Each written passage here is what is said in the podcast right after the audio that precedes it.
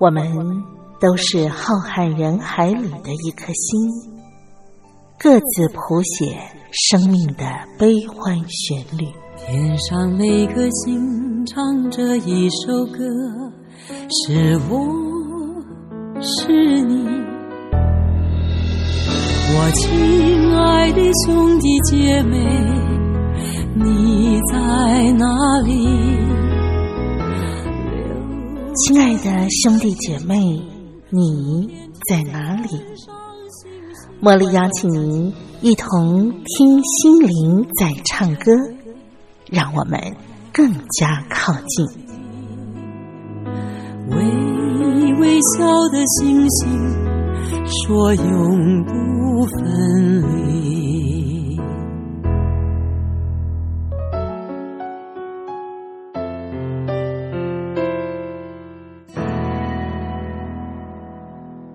听心灵在唱歌的好朋友，我是茉莉，在台北问候您。感谢您每个礼拜四都在固定的时间和茉莉共度这一个小时的听心灵在唱歌。今天呢，在节目的主单元上，茉莉依旧为大家邀请到富乐士餐饮的主厨分享来到节目当中，来教我们做好吃的夏天的一些爽口的料理。嗯，那在进入我们啊这个主单元啊，邀请分享出场之前呢，茉莉想要先请您我们一块来分享好文章。这是选自《宇宙光有声 CD》杂志的文章，作者呢是陈德全女士，由她口述的一篇文章，叫做《甩掉一百万磅肥肉》，这是什么意思呢？来，我们来听听看。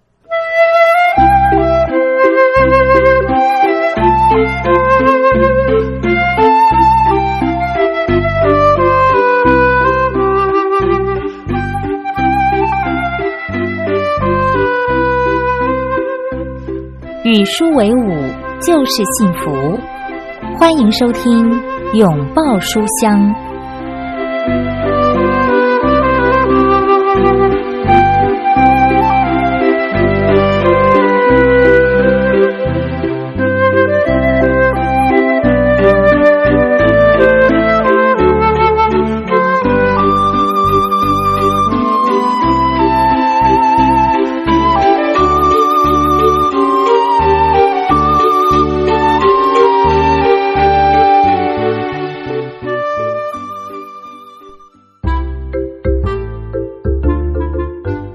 听众朋友，大家好，我是陈德全。你知道一头大象有多重吗？大概一万磅，就是四千五百公斤左右。一百头大象就等于一百万磅，约四十五万公斤，跟全球最大的民航飞机 A 三八零的重量相当。今天要跟大家分享的真实故事。牵涉到一百万磅身上的肥肉，很惊人的数字吧？到底是谁的肥肉那么重呢？原来是美国中西部 Oklahoma City 市民的肥肉。这城市的居民从二零零七年开始，花了整整四年的时间，齐心达成减肥一百万磅的目标。这个计划的核心人物就是有洞见宏观、执行力强的市长 Mick Cornett。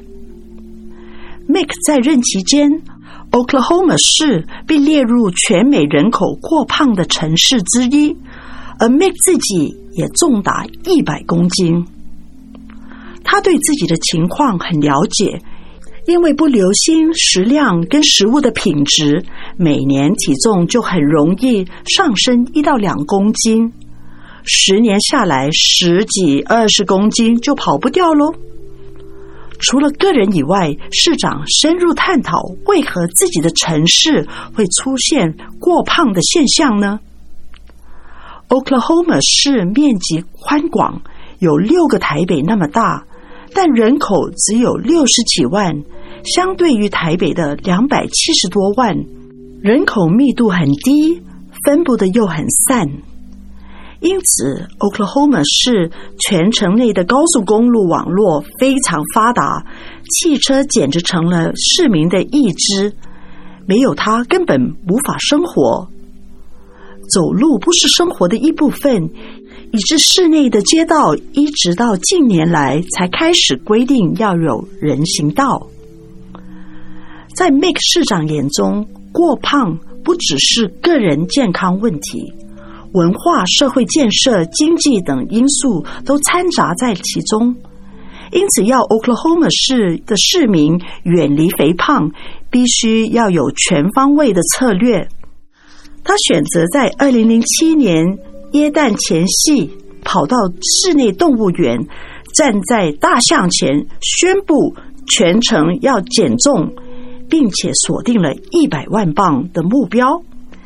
自己以身作则，也参与减肥。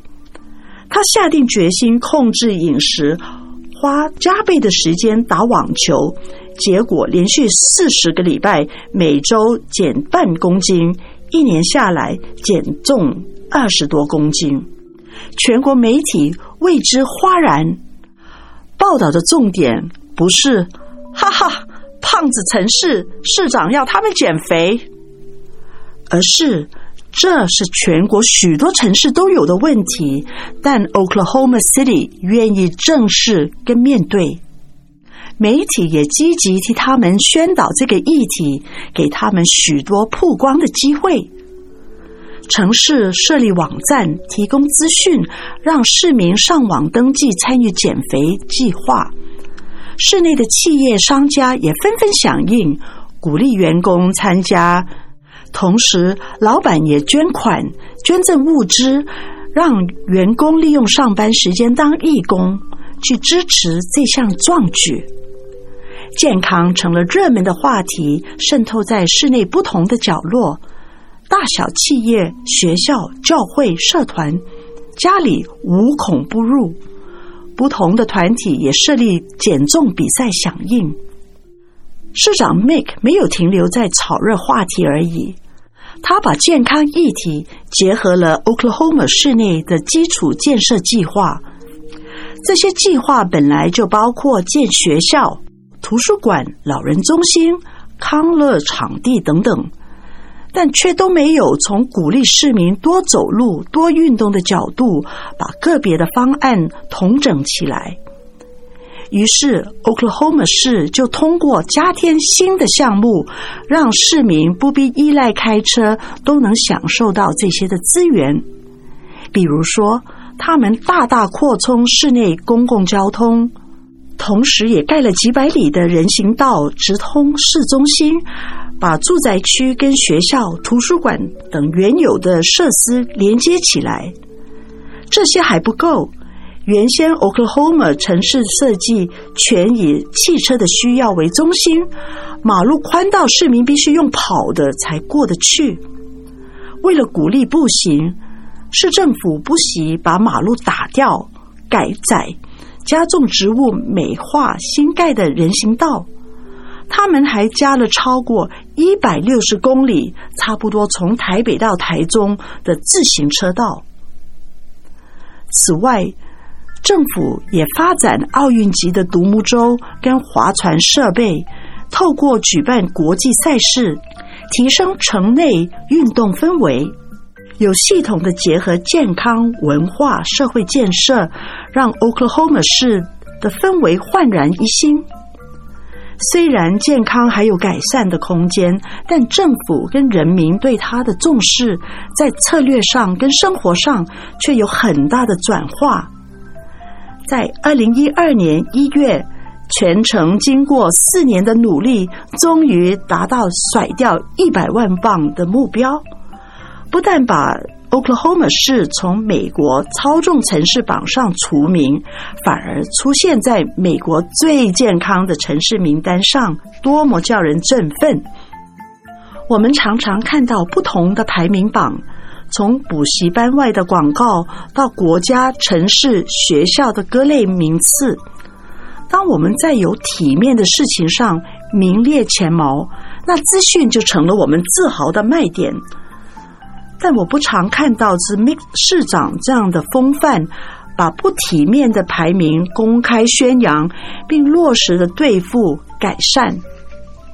他的眼光不只是头痛医头，而是深入探讨背后的原因，发掘许多表面上看来跟体重不相干的问题，比如没有人行道，并加以改善。努力的结果超越了减肥的目标，同时也改变了城市的氛围、生活机能，带来经济效应跟整体生活品质的提升。听众朋友，你我不一定是市长，但我们对周遭的人都有一定程度的影响力。我们是带着怎样的眼光去检视、面对我们生活中认为不体面？有问题的角落呢？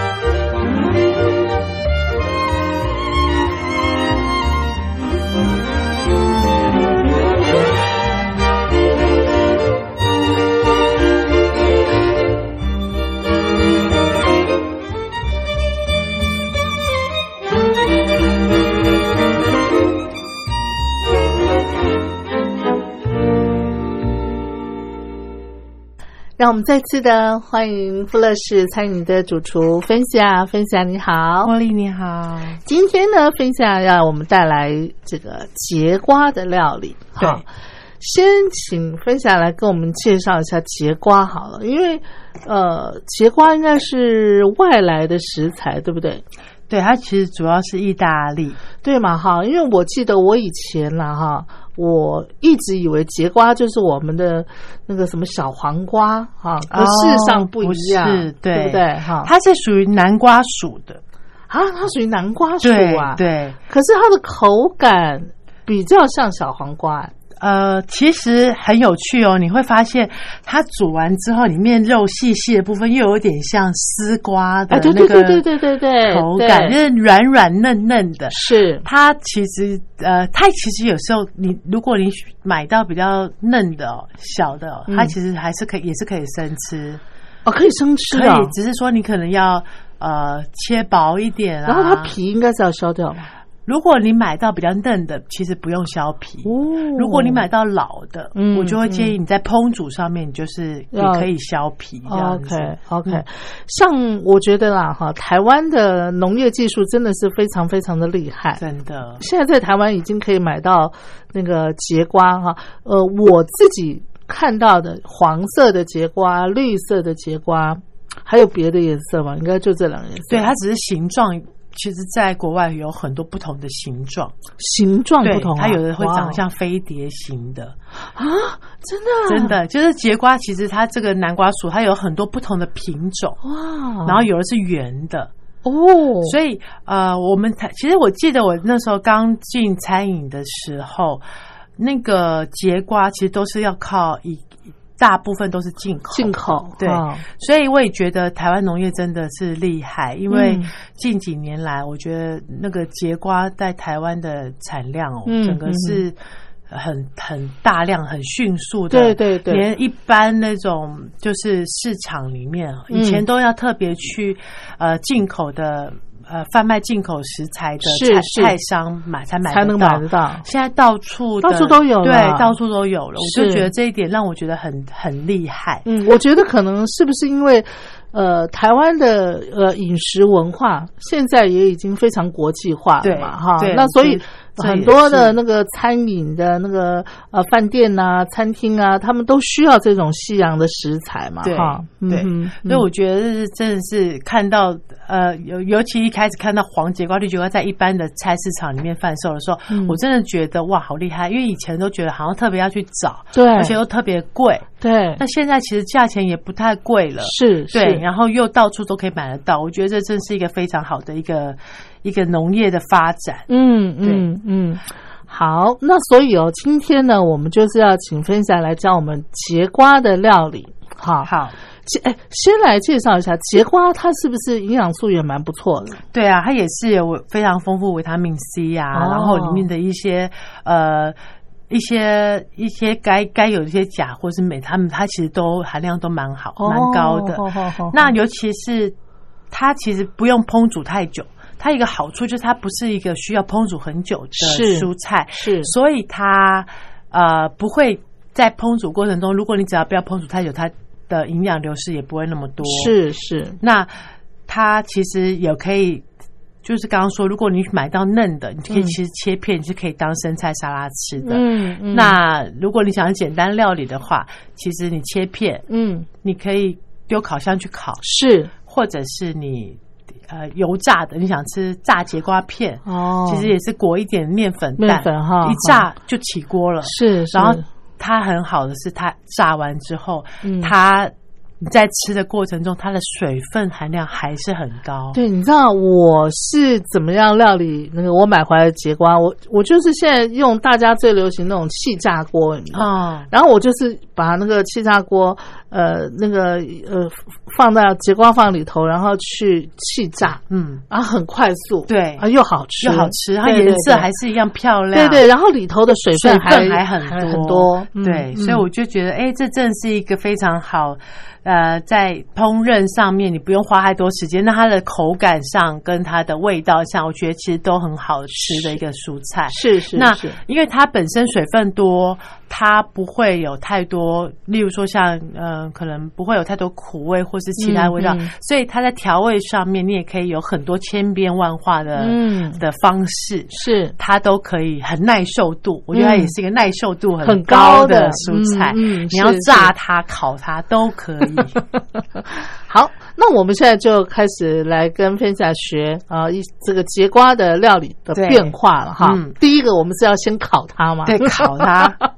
我们就是做有点偏呃希腊式的口哦口希腊式口感，是因为我们这次要用呃羊乳酪。山羊乳酪哇，好特别哦！对，其实你去现在那种大卖场，你买买 cheese，它就真的是现在大家真的是口味上面的变化，大家接受度也都很高了，所以其实你在一些大卖场会看到很多。很有趣的 cheese，然后像嗯山羊 cheese，、嗯它就是一个大家平常不会去吃的 cheese，可是它是拿来料理会非常好吃。哎，这这讲到这个，我想要顺道请请问一下那个分享哈，你平常买食材都是到哪里去买啊？比方说你要买 cheese，你就是去 Costco 嘛，好事多嘛，没有啊，就像家乐福啊，啊，家乐福，因为它是一个就是很多进口，就是法国进口自有品牌的一个、哦一个超市，所以其实它近几年来，嗯。它应该是说它一直以来它的一些呃进口的食材都嗯会蛮多的，跟市面上市场比较起来，它会蛮多比较哦不同的或特殊的一些食材。那再来就是你去买啊、这些嗯食材的时候，有的时候你会不会觉得说，哇，那个食材的这个种类繁多，会让你那个有时候会觉得眼花缭乱，说啊，怎么怎么有这样子的东西？有吗？其实我应该说，我最喜欢去看那种种类繁多，我就觉得好兴奋哦。我可以理解你那个感觉。然后你天啊，怎么这么多不不同的食 cheese？虽然我没有买，虽然我没有想说要烹调，可是我看光看到就就很兴奋哇，哈，我就觉得好兴奋。然后你在看的时候，会不会想说，哎呀，这个可以做什么？哎呀，那个可以做什么？会哈，会，你就觉得哇，看到这么多 cheese 也太兴奋了，哇，这个 cheese 也有劲，也太兴奋了。就明明自己没有要买，就帮他兴奋这样子，没有，我可以体会你那个感觉，嗯是不是？不过你今天介绍这个山羊 cheese，山羊勾 cheese，cheese，嗯这这个让我第一次听到，哎，这个其实也是在家乐福就可以买得到，它是一条长条状、圆柱状的。哦。那你一般人哦，你可能闻到你就觉得哇、这个味道受不了，因为它羊腥味会比较，就是那种、哦。就是有一个羊味会比较明显。嗯羊骚味儿，对，嗯，但是它其实搭配的好是很好吃的。哦，所以就是，所以为什么今天要介介绍大家这个用这个山羊 cheese 来烤，嗯其实也是希望大家可以多方面的尝尝试好对，山羊你吃了不喜欢，你就知道哦，原来我不喜欢吃山羊 cheese。是好山羊 cheese，然后再来我们就准备大概一条节瓜，对。呃好，其实你可以准备一个多条一点，例如说四五条啦，因为你要烤一次可以烤多条一啊，点嘛。也对，嗯，然后一点橄榄油，是。然后新鲜的薄荷一小把，好，嗯。切碎，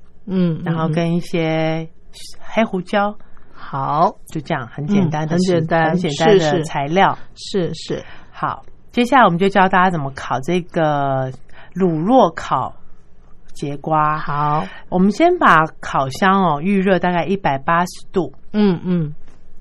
然后呢，我们准备一些铝铝箔纸哦，铝箔纸就是我们要就是当它的也你我觉得它会比因为它是可以导热的嘛，嗯。所以我们会建议大家就是用铝箔纸，不不要用那个烤烤盘子啦，嗯嗯，对，主要还是要整个让它呃一条一条，因为我们要一条一条的烤，哦。一条一条的包，哦，所以那个节瓜是不切的哈，不切就一整条，所以你不要选大、太大条的。是。你去买市面上的结果，它有分小条一点的，有有有。去挑小条一点，嗯。它也会比较漂亮。是。所以你就挑一挑大概三四五条小条一点的，然后你就撕几片铝箔纸，但铝箔纸的的大小一定要可以包住整条节瓜的大小，这样子。嗯。那你就是烤箱预热完之后呢，然后把每一条的节瓜中间切出一条缝，哦。一条线，是。那你就可以塞入你刚刚买你准备山羊 cheese 山羊 cheese，你就是塞进去，大哦家分量你可以一开始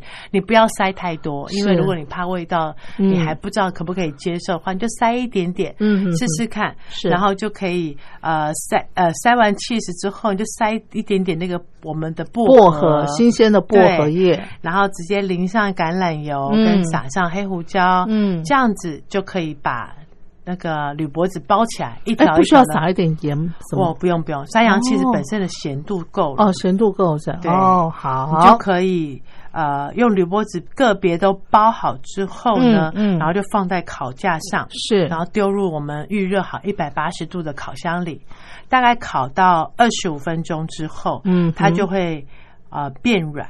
哦好，然后变软之后，其实你就可以拿出来这样搭配了吃了。其实几乎所有的 cheese 都可以这样子去烘烤。嗯如果你不想要吃山羊 cheese，如果你去买那种英式的切达 cheese，、嗯或者是 mozzarella，就是我们吃番茄马兹瑞拉沙拉的那个、嗯那个嗯 cheese，其实也是可以。是。但是为什么今天要跟大家介绍用 goat cheese 去做？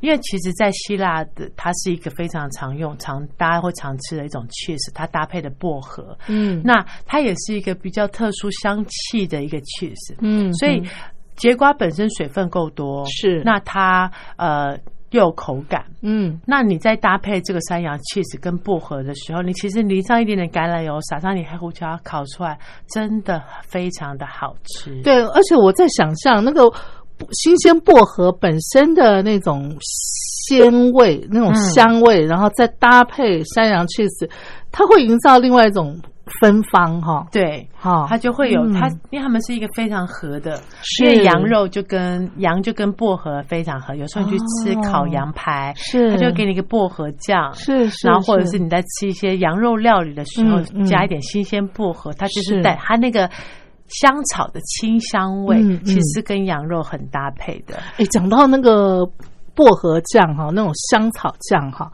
我我又要想跟听众朋友分享一下，就是我看到那个呃，就是介绍德国啊，他们的那个农农产品的，还有那种小农的那种纪录片哈。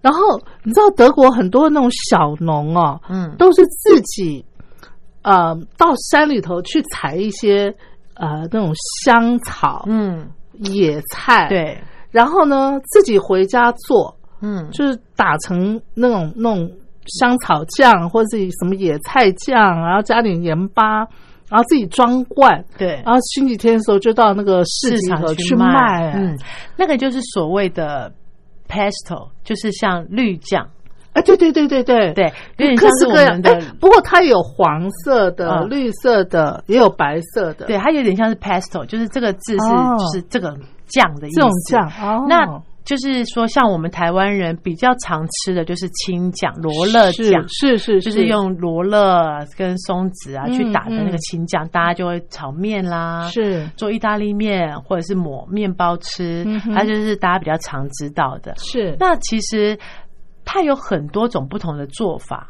你可以，例如说像刚刚你说的薄荷，嗯，香草，嗯，其实像我们之前做过很多种不同的 pesto，就是很多种不同的香草酱，是。那有的是用薄荷跟芝麻叶。哦，就是那种生菜沙拉芝麻叶去打的一个青酱，它就会有一个呃苦味的薄荷香的青酱。是，那有时候我们就会利用各种不同，像我刚刚在呃之前介绍大家的那个呃香草酸酱一样，嗯，它可以集合不同的香草，你可能有迷迭香、百里香、薄荷加罗勒，它就可以变成另外一种香草酱。嗯，其实像这些的香草酱，它都是可以拿来广泛的运用在你的料理上面的。哦，因为我看那个纪录片哈，那个市集呢，就是在德国那最有名那个黑森林旁边。嗯，然后我就在想说，德国有黑森林，咱们台湾不也有那个广大的茂密的森林吗？是，我觉得我们台湾很多的那种呃农民朋友哈，如果可以开发这个，也是很棒的。可是他需要像分享老师这样子哈，要带领他们去。去探索，对不对？哦哦，这个这个香草可以跟什么样的东西来搭啊？然后才能做成这样子的所谓的青酱啊，什么什么的。对啊，其实我觉得这件事情在我们台湾的原住民身上其实就有就有，因为他们就是比较懂得一些山林这一些野菜，所以其实我们常常会吃到一些原住民料理，他们都是利用一些野菜或者一些呃。与呃山林间的一些香草香料是是。来做成的料理，所以其实，在呃这原住民在这一块的一些呃一些开发上面，可能可是跟我们的呃知道的那些食的香草实在是有点不大一样。对对。对，我觉得还有一个原因啦，就是说，因为我们台湾民众可能。饮食方面，主食还是以米饭为主嘛？对对。可是像德国，他们就是面包啊，所以他们非常需要大量的所谓的抹酱，对不对？对，哈。所以那个他们就会开发出来。对，他们在吃东，当然就真的就是吃东西的习惯不大一样。对对对对。所以就是呃，希望大家可以在我们呃在我们自己饮食上面。的习惯上面，能够再去探索一些对对不同的料理文化，对，跟去接受不同的料理方式跟味道，对，我觉得也是算开阔自己在对于呃食食材上面或味觉上面，嗯，一个蛮好的一个一直一直一直进化的一种方式。对啊，像分享你如果可以多开发一些，比方说拌酱。比如说拌面、拌饭的拌酱，嗯，啊，那就啊也是蛮不错的，对不对？哈，我觉得西式还是有点辛苦的感觉 啊。那真的台湾人哦，就像就像茉莉讲，就是饮食习惯了不一样。如果我研发那种香菇什么什么辣椒大蒜拌酱，可能就比较有销路。有啊，对对，对不对？对。那如果我用我自己在西餐的领域去研发一个酱。啊，这个销路我就不晓得，我可能我觉得不见得耶，真的吗？真的，真的，真的，只是因为大家没有尝试过啊，哦，对不对？如果大家到你的餐厅里头，然后吃过，哎，这种口味好特别啊，那自然就会慢慢就就那个它可以风行起来。这是倒是可以想一想哈，干脆不要工作来做，好工厂算了。真的哈，我们继续来跟芬萨学这个结构啊。其实我们这那个讲了很久了，我们让芬萨休息一下哈，喝口水，然后我们待会儿呢再来跟芬萨学节瓜的其他料理。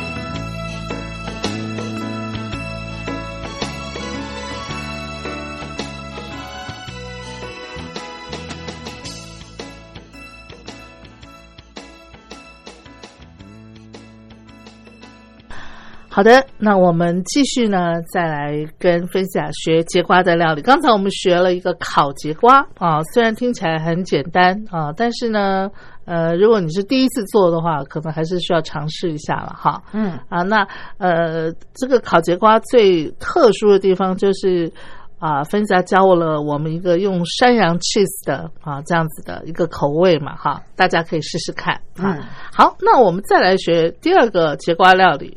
我们接下来这个是意大利风味的炒节瓜。哦，炒节瓜，嗯，好。好，我们要准备的材料有橄榄油是。一大匙，嗯，然后蔬菜油一大匙，是。然后洋葱一颗，哦吼。然后蒜嗯。大蒜一半，是。然后节瓜大概四条左右，就是不要太大条哈，我们都是选那种中条的、中中型的或小型的。嗯嗯，然后一样，我们要准备高汤，鸡高汤？鸡高汤。嗯。那如果你不吃肉，你就可以准备蔬菜高汤。是嗯哼。然后我们准备奥勒冈叶，就是那种呃香草类，有一种叫 oregano 的。嗯那其实你在超市是可以买到干的，嗯但是这这边我们希望，因为我们要做的这个节瓜类，我希望大家可以用新鲜的香草。那诶通常我们那种去新鲜的香草到哪儿去买哈？其实呃花市有时候卖盆栽。哦那呃，刚刚跟大家讲到家乐福，它嗯有时候会有一柜，还有专门卖一些小香草类的。是那一定买得到的地方，嗯就是呃东区那边的一个就是微风超市，嗯嗯它一定买得到，因为 它有很多很多的那种不同的香草，小盒小盒装的。那像你的话，通常就是自己养养了一大堆盆栽，随用随取这样的吗？哎，我是有养盆栽，但是我每次要用都是它已经快死掉了，所以我就会啊，先放弃那道菜好了。我先先做有那道盆有那个盆栽的菜好了。啊，今天突然想吃这个节瓜啊，我的百里香又被我养死了。那我今天不要做烤炒节瓜，我就烤节瓜。烤节瓜因为我的薄荷还是活的。啊啊，这样子，所以你要做什么样的一个料理方式，纯粹就看你的那个盆栽现在的谁活谁死。谁活谁死。对嗯，好，你刚刚讲那个草节瓜，我们要用奥勒冈叶，对，奥勒冈叶，嗯对嗯，我嗯希望大家可以用一点新鲜的啦。好，那如果真的没办法，也是都是死的话，就不要勉强，就是用 干的就好了。对哈对，嗯，那再来就是盐巴，好好一样黑黑胡椒，然后一样新鲜的巴西利，我们可以切碎，最后撒在上面。是嗯好，呃，接下来我教大家怎么制作哦。好，这个不不不哦难，超级简单的。是，嗯哼，我们在锅中就加加热一点，加热我们刚刚的橄榄油跟蔬菜油两种油一起下去加热哈。嗯嗯那我们用中小火去炒洋葱，我们刚刚的洋葱要记得帮我们切成小丁状，是，然后嗯大蒜也是要切碎。碎，嗯所以我们就在中再用中小火去煎炒我们的洋葱跟大蒜，是，直到洋葱变软而且呈现棕色的嗯哼，就可以。哦，然后我们就把我们的节瓜，我们节瓜哈我忘记了，就节瓜先切片，嗯嗯，切成圆片状，然后你不要切的太薄，你想要保持一点口感的话，你就大概切一公分左右。哦，一公分哈，好。那就一个圆一个圆圆圆的一片一片嗯一片的。是是，然后呢，我们把洋葱、大蒜炒软之后呢，就放入我们的节瓜片，嗯。不断的翻炒，大概约四到五分钟。是。然后炒到呢，你的节瓜它本来切片的表面都是白白黄黄的嘛，嗯。那你就炒到它表表面开始有点咖啡色。哦哦，咖啡色，透明就有点太软了哦。你就开始有点咖啡色的斑点出来了，哦，之后就差不多了。你就要倒你的高汤了。哦，我们刚刚不是请大家准备高鸡汤吗？高汤对，嗯那如果你嗯原本有做过做到那个冰块砖的话，你就就大概准备放进去对，嗯你就丢两颗是进冰块砖进去，让它，然后跟你的新鲜的奥勒冈叶，嗯然后就盐巴、胡椒，让它去炖煮。哦，这个要炖煮啊。，对我们炖煮，我们希望我们吃到的节瓜软软的、滑滑的，然后绵绵的。啊是所以你就是去炖煮它的时候，你顺便可以让鸡高汤的味道进入节瓜里，嗯还有你的 oregano，就是你的奥勒冈叶，因为在用，因为利用了鸡高汤这个介质，所以你的节瓜里面就会有这个香气，香草的香气。嗯所以我就刚刚说，如果你不用新鲜的香草的话，你可你可以用干的，它其实也是一种方式，只是干的。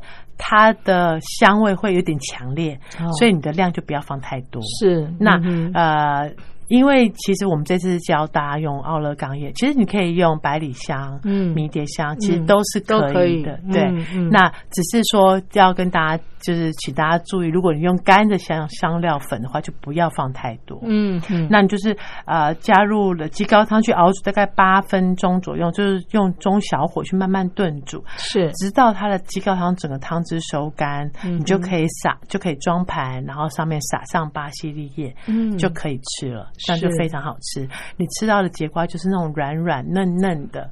那其实节瓜这个食材很有趣的地方就是，它呃煮完之后，它的形不会跑掉，它不会太烂，是，但是它可以煮到软软绵绵的，嗯所以尤其是呃。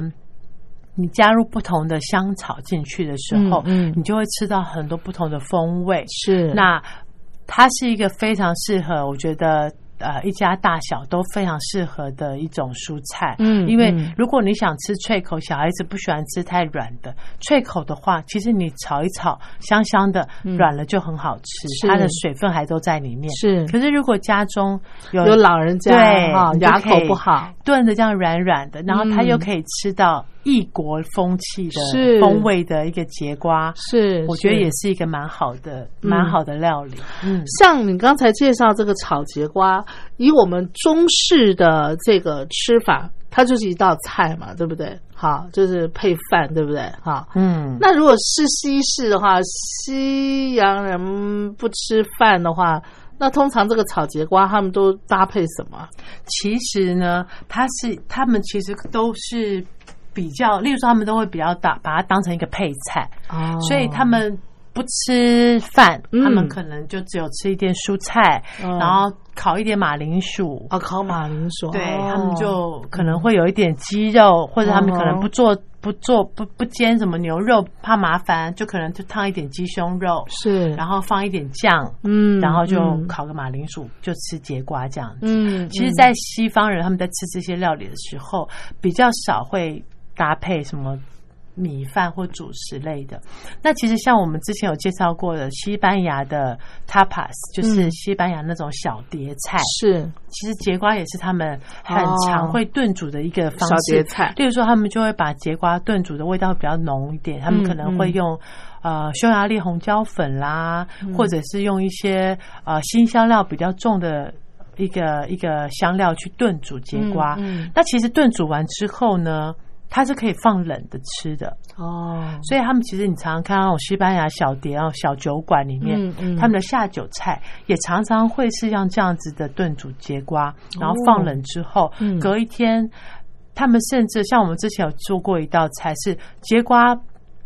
烤完之后，嗯，我就用橄榄油，嗯。然后加一点大蒜末，嗯。加一点迷迭香，嗯。辣椒片，是。然后就把节瓜泡在那个油里面哦，泡着，有点像油封。哦，然后在吃的时候，你就把它拿出来，然后就变成一个下酒菜，配一点橄哦。橄榄，嗯，嗯。它就是一个很有趣而且很很好吃的下酒菜。是。因为节瓜节瓜会吸收那些橄榄油的香气，是。所以其实呃，你看国外像法国，他们很有名的普罗旺斯炖菜，嗯嗯，那西班牙也是他们很多那种橄榄的油封嗯节瓜，嗯其实都是一个很适合他们在。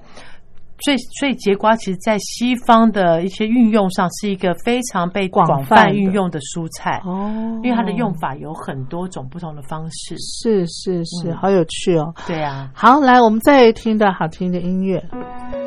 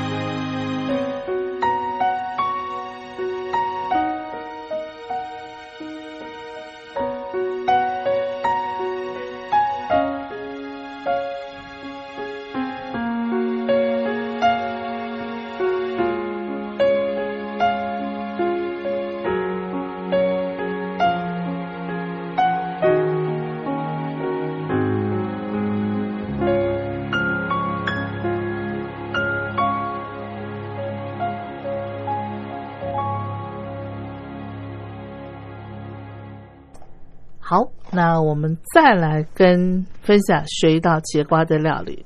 接下来这一道节瓜料理是怎么样的烹是调？烤的。烤的，嗯，我们刚刚有介，我们今天有介绍过之前最简单的烤嘛，哈，然后再来嗯炒。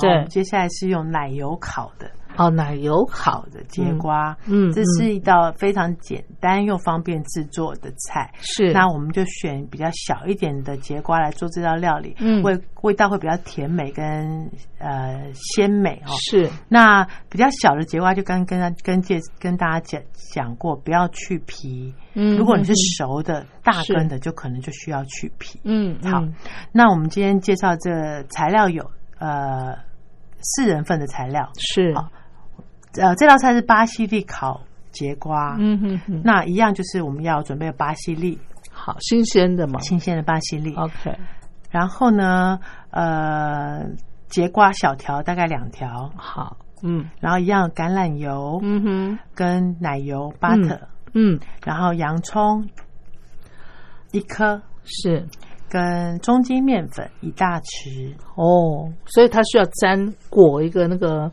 面衣的，是不是？对，它就是像我们之前这样子，就是要炒一个那个白酱哦，白酱的，对哦，好好好好然好，后跟、呃，可是我们之前的白酱哈，就是教大家用鲜奶油。对，但是我们今天的白酱，因为我们的节瓜它是比较一个清爽，所以我们希望能够混合一点牛奶。嗯我们不要用嗯全鲜奶油，我们大概混合牛奶跟鲜奶油大概三百 CC。嗯哼，因为你有混合牛牛奶的鲜奶油，它的其实那个口感上面哦，跟那个质感上面会比较清爽一点。嗯哼，然后这样大家吃起来就不会觉得夏天不会那么重重腻这样子。嗯好，然后一样是准备盐巴、胡椒。嗯，好，这就是大概的食材食材哈。那我们做法呢？我们现在一步一步来哈。嗯，先要弄那个白酱嘛，呃，对，我们先预热烤箱，嗯一样是先呃大家在做对，大家要记得在做烤的料理的时候，第一个步骤嗯。就是先开烤箱预热哦，是，一百八十度，嗯。然后在预热的过程中呢，我们就把我们的节瓜切成大概呃五公分的大小，好，可以嗯。滚刀切哈，嗯让它口嗯。口感会有不同的变化。是，然后呢，我们就在锅里面呢加热橄榄油，嗯。然后用中火炒我们刚刚一颗洋葱切碎，嗯，切丁嘛，对，切丁的，洋葱我们去炒，一样是炒软。嗯炒软之后呢，一样是炒到软，然后变色之后呢，我们就加入我们刚刚切滚刀块的节节瓜，嗯。然后让它去拌炒大概一两分钟之后，是，就把面粉平均的撒在里面，哦，面粉就撒在撒在上面，节瓜上节瓜上面，哦好好。然后一样拌一拌，是，然后再倒入我们的那个牛奶。牛奶。嗯嗯。